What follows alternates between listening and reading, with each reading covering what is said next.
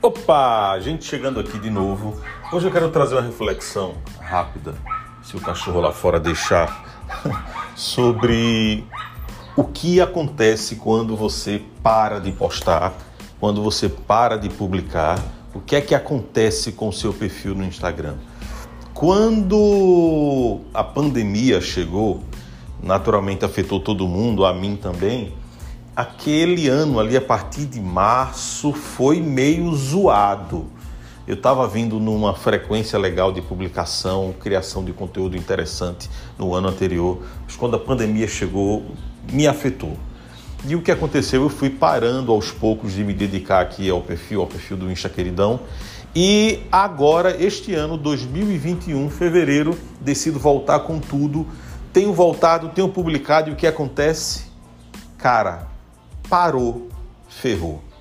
É incrível como para recuperar ou chegar perto do engajamento que você tinha antes de parar é, é difícil, é complicado. Eu já estou tendo aqui que fazer esforços hercúleos para para tentar voltar àquele nível de, de engajamento, de alcance e tudo mais. Então, antes de você pensar em parar, se você está para tomar essa decisão, se vai aliviar um pouco o seu perfil. Veja mesmo se vale a pena parar.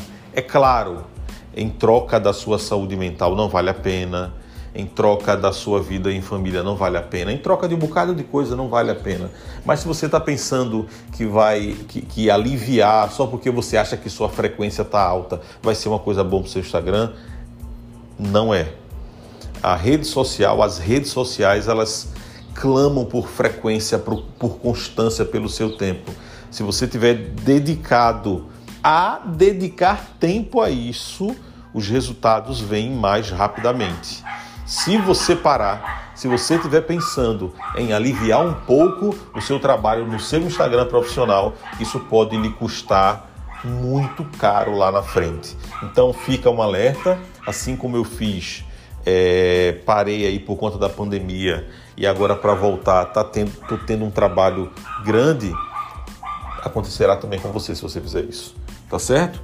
Considera o fato de permanecer, de persistir, porque o resultado, certa hora, vai chegar. É como alguém que está esmurrando a madeira, esmurrando, esmurrando, esmurrando. Num determinado momento a madeira racha. Você acha que foi aquela, aquele último soco que que rachou a madeira, não. Foi desde a primeira é, é, porrada, desde o primeiro soco que contribuiu para a rachadura da porta. Permanece dando soco, permanece apostando, permanece, se puder, não para que o resultado virá. E se parar, ferrou. Vai ter que trabalhar dobrado para recuperar e ainda ser melhor do que você era antes. É isto hoje, é essa reflexão do queridão.